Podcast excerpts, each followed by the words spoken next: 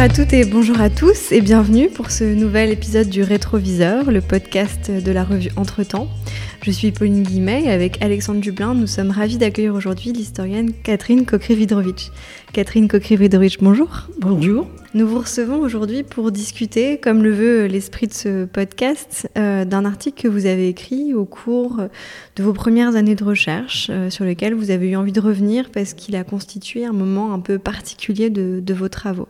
Alors rappelons-le, vous êtes historienne, euh, professeure émérite de l'Université Paris Diderot, spécialiste de l'histoire de l'Afrique. Vos recherches ont notamment porté sur l'histoire de la colonisation européenne, en particulier en Afrique équatoriale à la fin du 19e et au début du 20e siècle. C'est ce dont témoignent euh, les deux thèses que vous avez soutenues. Euh, la première, la thèse de troisième cycle en 1966 et sous la direction euh, d'Henri Brunswig à l'école pratique des hautes études, et la seconde, la thèse d'État en 1970, intitulée Le Congo au temps des grandes compagnies concessionnaires 1898-1930. Cette histoire coloniale, on l'entend à, la lecture de l'intitulé de la thèse, vous l'abordez à travers sa dimension économique. Euh, vous vous intéressez notamment à la mise en place d'une économie coloniale et aux effets de l'instauration de ces nouvelles pratiques productives et commerciales coloniales euh, sur les modes de production africains euh, précoloniaux. Et dans un, un, article que vous avez initialement fait paraître en 1969 dans la revue La Pensée, et dont nous allons discuter aujourd'hui, vous défendez la nécessité de définir l'organisation économique euh, africaine précoloniale à partir du concept de mode de production africain, sur le modèle d'un mode de production asiatique ébauché par Marx Engels au XIXe siècle et repris par l'historiographie marxiste. Euh, vous consacrez cet article de 1969 à la description grâce à un certain nombre d'exemples qui sont tirés de, diverses zones géographiques et de divers aires temporelles, euh, donc vous développez ces exemples pour euh, finalement décrire ce mode de production africain spécifique. Alors les questions théoriques sont centrales dans cet article et nous allons les aborder, elles sont passionnantes. Et nous allons notamment revenir sur la manière dont vous, regardez aujourd'hui euh, la nécessité, euh, la pertinence euh, finalement ou pas d'utiliser ce, ce, terme, ce concept de mode de production africain. Mais alors pour commencer peut-être juste, est-ce que vous pourriez nous donner les caractéristiques de ce mode de production africain tel que vous le décrivez dans cet article de 69 notamment en ce qu'il diffère de l'idée d'un mode de production asiatique que certains utilisent alors? Alors à l'époque, enfin, euh, nous étions tous de jeunes marxistes, euh, tous, je dis, les, quelques, les quelques étudiants, parce que j'étais encore euh, doctorante, oui, j'avais en 69, je n'avais pas fini ma, thèse d'État. nous étions donc jeunes, nous discutions beaucoup à l'époque, et ça c'est très difficile à comprendre aujourd'hui, je pense, pour, les jeunes d'aujourd'hui, effectivement, quand on était anticolonialiste, quand on était euh, anti-politique euh, courante, etc., euh, on était communiste. Les, les, jeunes étudiants, c'était, ça paraît aujourd'hui tout à fait extravagant, mais c'était vraiment la réalité. Euh, il faut dire aussi que quand même Staline était mort, euh, moi j'avais 17 ans quand il est mort, donc euh, Staline c'était pas bon problème. et donc c'était la, la, nécessité pour les jeunes de gauche de l'époque de reconstruire quelque chose qui ne soit plus ce qui était devenu le stalinisme. Euh, c'est-à-dire la remise en cause de tous les concepts, euh, en repartant très souvent, alors là ce sont les philosophes qui, ont fait ça euh, davantage, en repartant de Marx, c'est-à-dire de ce qu'il avait écrit à, à la fin du XIXe siècle. Et Marx a beaucoup étudié l'Inde il, a beaucoup travaillé. Euh, c'est un très bon historien, euh, euh, Marc, pour son, époque. Donc, il s'est vraiment attaché à reconstituer l'histoire de l'Inde et à comprendre comment ça fonctionnait. Et à partir du cas de l'Inde, il, a, il a élaboré l'idée. Alors, ça, c'est une idée effectivement qui était fondamentalement à cette époque-là euh, dans, le marxisme que euh, ce qui était essentiel, c'était le mode de production, c'est-à-dire la façon dont les gens s'organisaient pour pour survivre, tout simplement, pour, vivre, pour, euh, et que euh, pour exister, il fallait d'abord manger, produire, cultiver, avoir des activités. Donc le mode de production était essentiel. Et puis il y avait aussi l'idée qu'il y avait les infrastructures et les superstructures, autant que je me souvienne. J'ai un petit peu oublié tout ça. Et, que tout ce qui était, disons, plutôt intellectuel venait après ce qui était la production parce que euh, l'essentiel, c'était de survivre, de produire, euh, d'exister, euh, de pouvoir s'organiser, et à partir de ce moment-là, bah, de penser, de réfléchir, etc. C'était, c'était, si vous voulez, le, cadre général.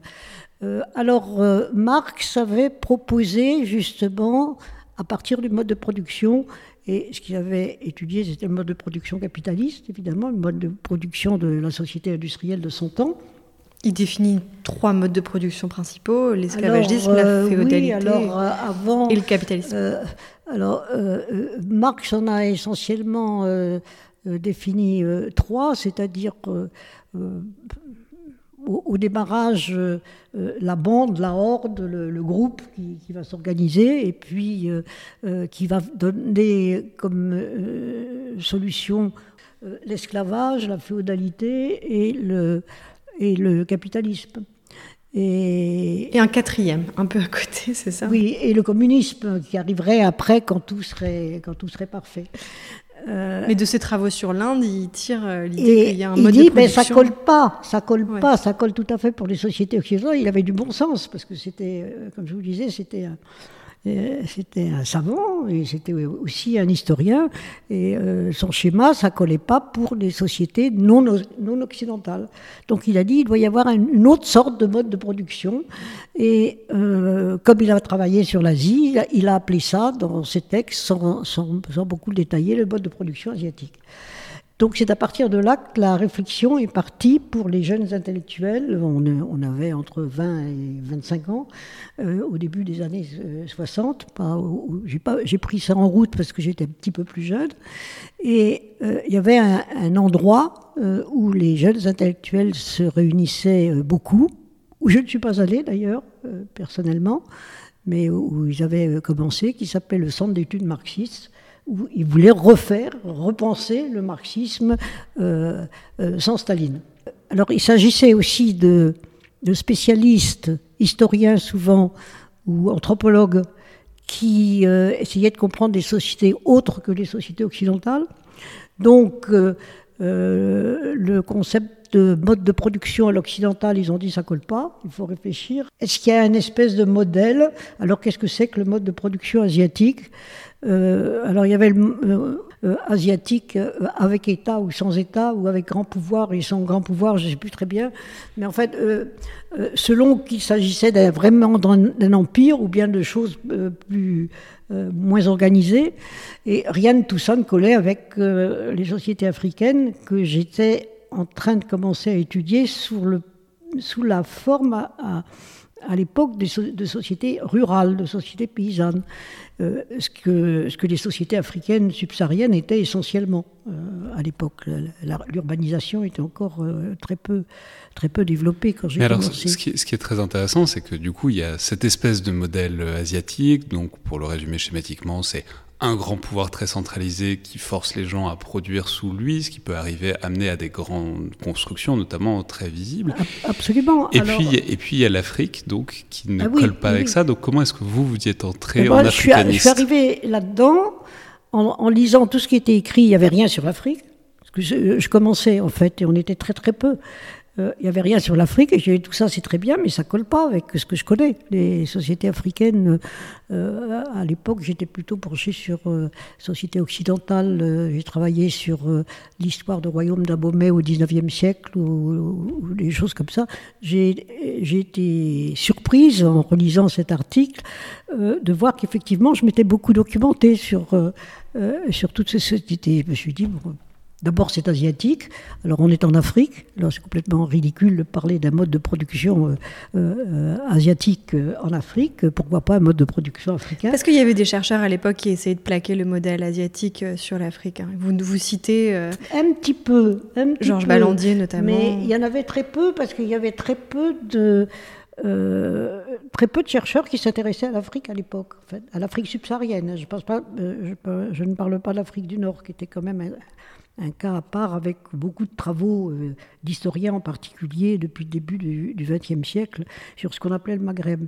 Mais l'Afrique subsaharienne, qu'on appelait l'Afrique noire, à l'époque.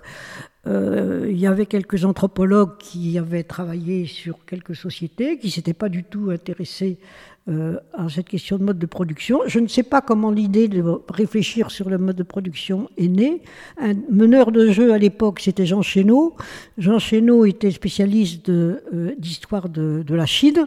Donc, il, animait un groupe de, jeunes historiens. C'est un historien euh, l'historien qui travaillait sur le non-occidental. Ils ont donc commencé à travailler euh, sur la question et euh, ils ont publié quelques articles dans la pensée et ça a donné un petit peu plus tard que j'ai connu une première édition de ces différentes études sous forme de livres sur le mode de production, qui devait s'appeler le mode de production asiatique sans doute, je ne sais plus tous les cas. Et moi, j'ai pris le train en marche. Et il m'a dit, bon, ben, puisque tu es là, toi, fais quelque chose sur le mode de production en Afrique. Alors, euh, je me suis dit, ben, qu'est-ce que c'est que le mode de production? Je me suis interrogé, j'ai lu. Et euh, ce que je pouvais lire, ils n'étaient pas très nombreux, parce qu'il y en a, euh, je veux dire, les, anthropologues marxistes qui se sont beaucoup développés ensuite, du genre Emmanuel Terret, Marc Auger, etc., qui étaient tous marxistes à l'époque, euh, ben, c'était ma génération. Donc on était tous débutants. Ils avaient peut-être 2-3 ans de plus que moi, mais ils n'avaient euh, pas publié beaucoup plus que moi, donc c'était pas eux que j'ai lu. Alors j'ai lu Georges Ballandier, qui n'était pas marxiste, mais qui était un très bon sociologue, et qui réfléchissait sur les sociétés africaines. Euh, un géographe, Jean Canal. Alors Jean Canal, c'était un géographe très marxiste, un petit peu stalinien sur les bords, mais très honnête, euh, euh, que j'ai ensuite bien connu parce qu'il est devenu maître, euh, on disait maître assistant, puis ensuite maître de conférence dans mon université, à l'université qui s'est appelée à un moment le Paris-Jussieu, qui s'appelle maintenant Paris-Cité. Et, quand j'ai. La plupart du temps où j'ai exercé, c'était Paris Diderot, mais c'est toujours la même. Et, Jean Suré Canal a été professeur, a été enseignant dans le secondaire, je pense, avant de passer à l'université, au Sénégal. Et donc, il s'est intéressé. Il était vraiment euh, communiste de cette époque, jeune communiste de. On tout jeune. Hein. Euh, jeune, euh, c'est-à-dire, je dirais effectivement, un peu carré, hein, un peu stale sur les bords. mais très sympa. Hein. Et donc, sympa, c'est sympa, c'était un créneau étroit à l'époque. Et, et, donc, euh, il a fait, euh, il a évoqué le mode de production. J'ai vu au début de mon article, je dit ce que j'ai lu. C'est Ballandier, qui n'était pas marxiste, qui disait des choses très intéressantes. Sur Canal, qui disait des choses un peu carrées. Je n'étais pas tout à fait euh, convaincu. et Godelier aussi, Godelier qui travaillait sur la Nouvelle-Guinée. C'était c'était les, auteurs que je pouvais consulter, la génération un petit peu avant, entre 5 et 10 ans de plus que moi.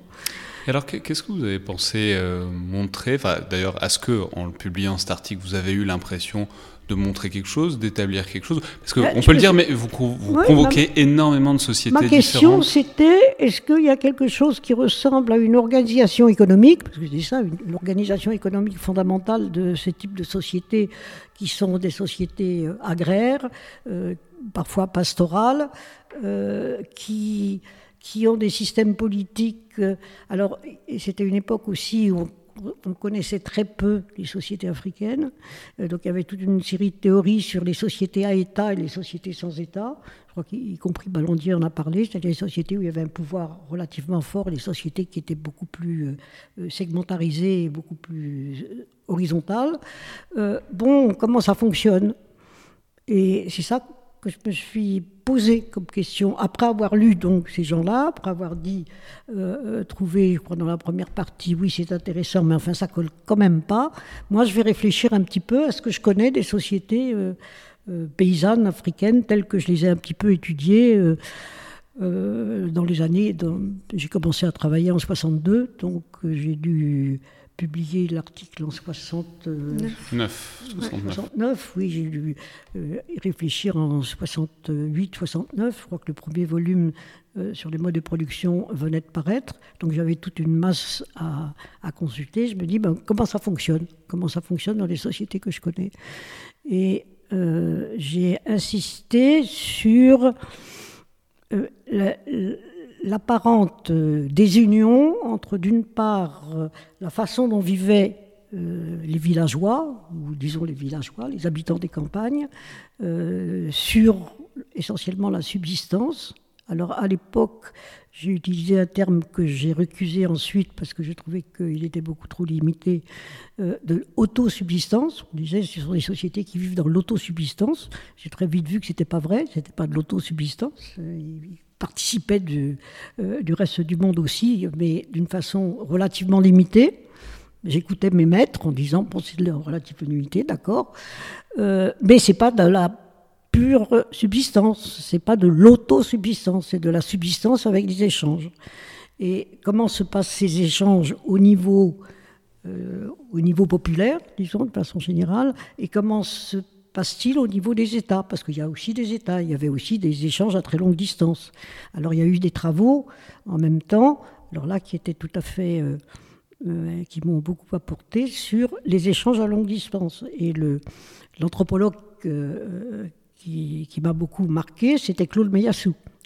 Claude Meyassou, d'ailleurs, a marqué tous les anthropologues de ma génération qui parlent, euh, qui ont eu l'impression de la révélation. Hein, euh, quand ils sont mis à suivre le cours de, de euh, au, CNRS, où il avait un séminaire au CNRS, ils ont eu des illuminations, ils ont découvert qu'il y avait autre chose. Donc c'était ça. mes maîtres à penser, si vous voulez, c'était ça. Et donc, j'avais un petit peu aussi, autant que je me souvienne, la tendance à dire euh, tous ces modes de production, c'est pas les mêmes.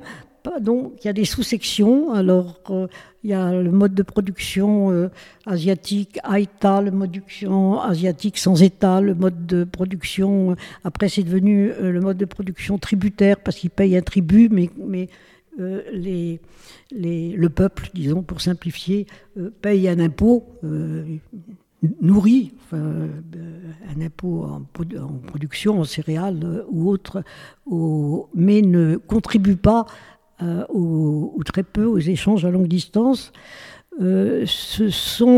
c'était donc la, vision que j'ai eue à l'époque.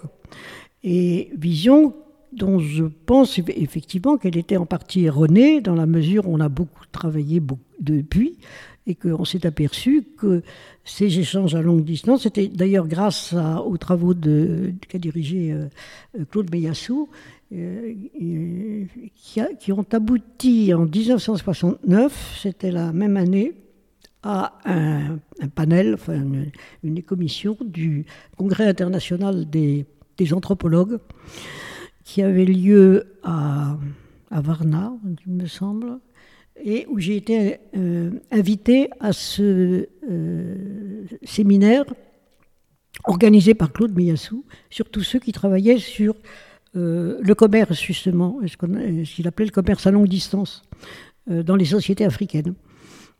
ça, c'était une très grande rencontre et une convergence d'idées en 69. Mais l'article était déjà écrit à, ce moment-là.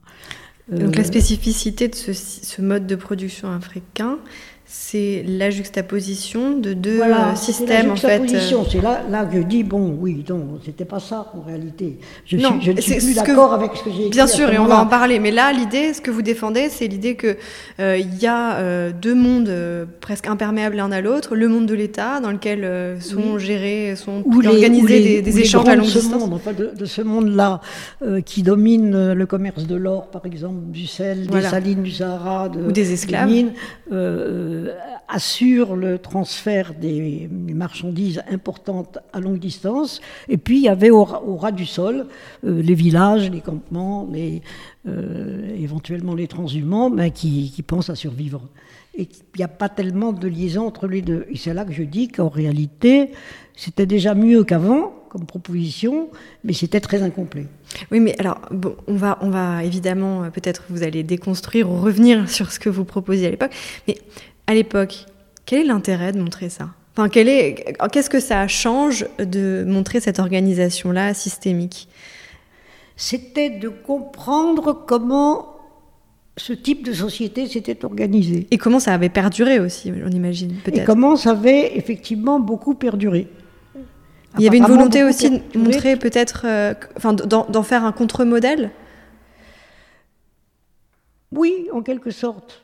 Oui, je disais, euh, mon idée c'était mode de production asiatique non, mode de production euh, euh, occidentale non.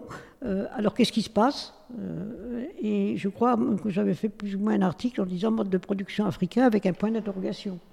Disant, bon, est-ce qu'on peut parler de, pour ce type de sociétés qui sont finalement essentiellement les sociétés de, de la zone d'une zone très importante en Afrique, qui est la zone des savanes, c'est-à-dire des agriculteurs qui sont en même temps éleveurs, où vous avez un petit peu toutes les formes de production, euh, avec des formations politiques.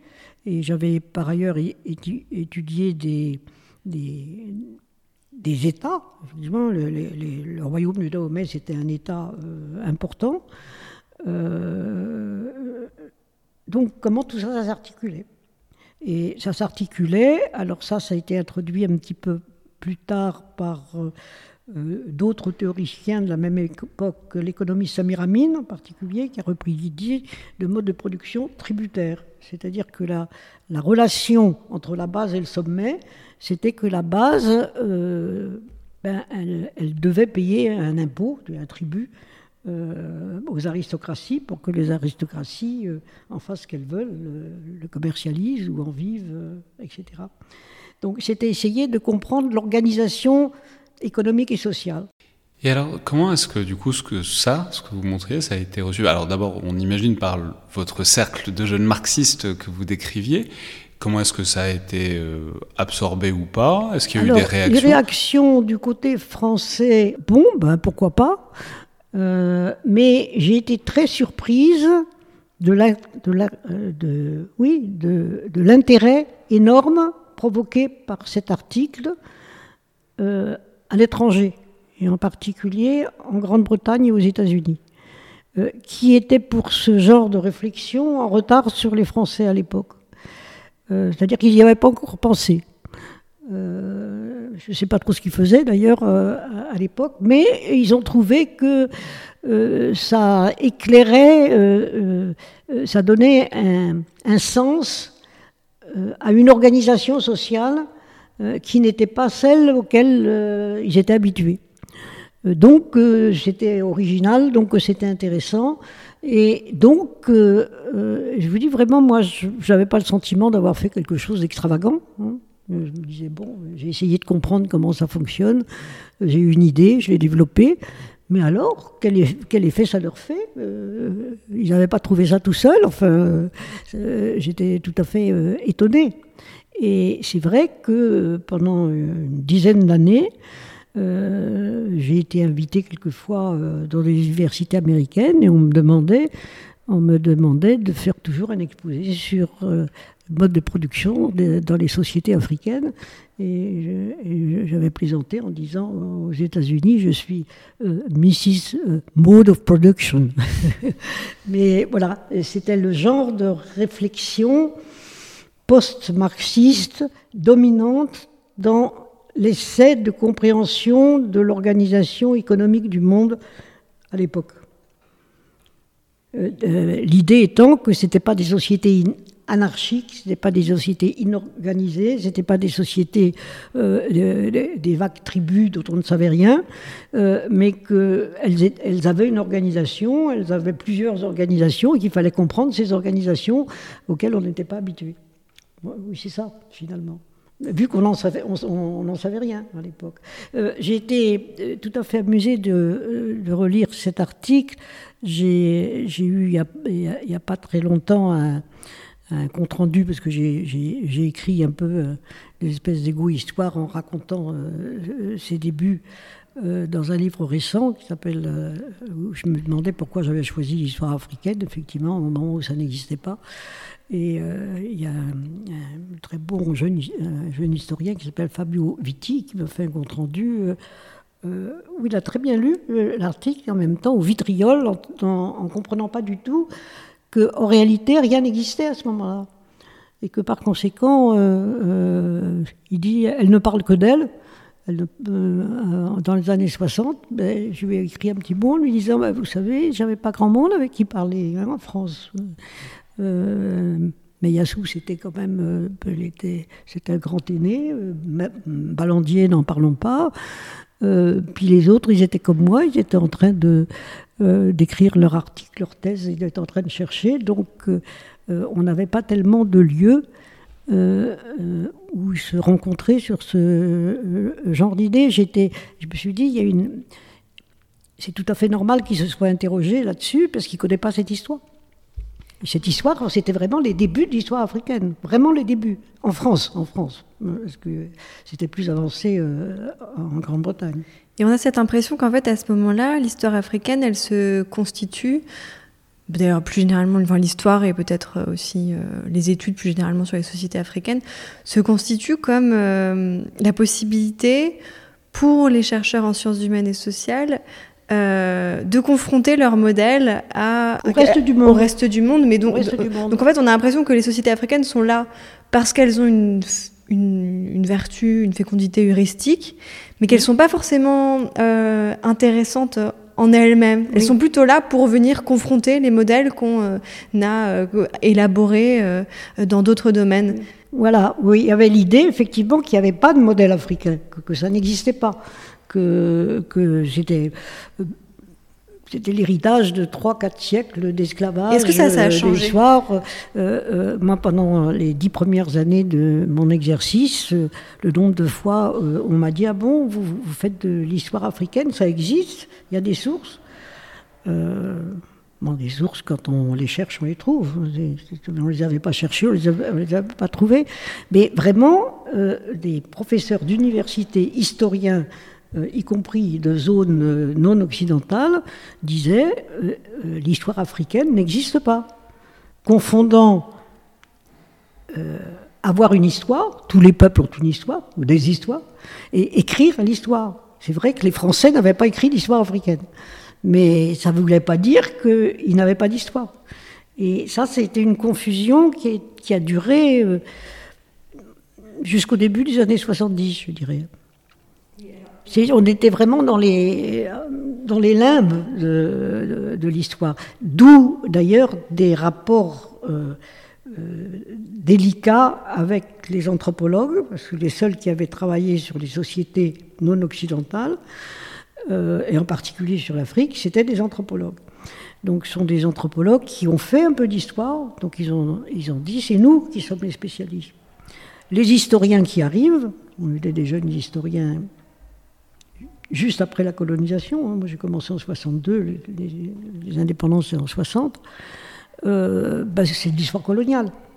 Donc, le dialogue a été difficile aussi, et de part et d'autre.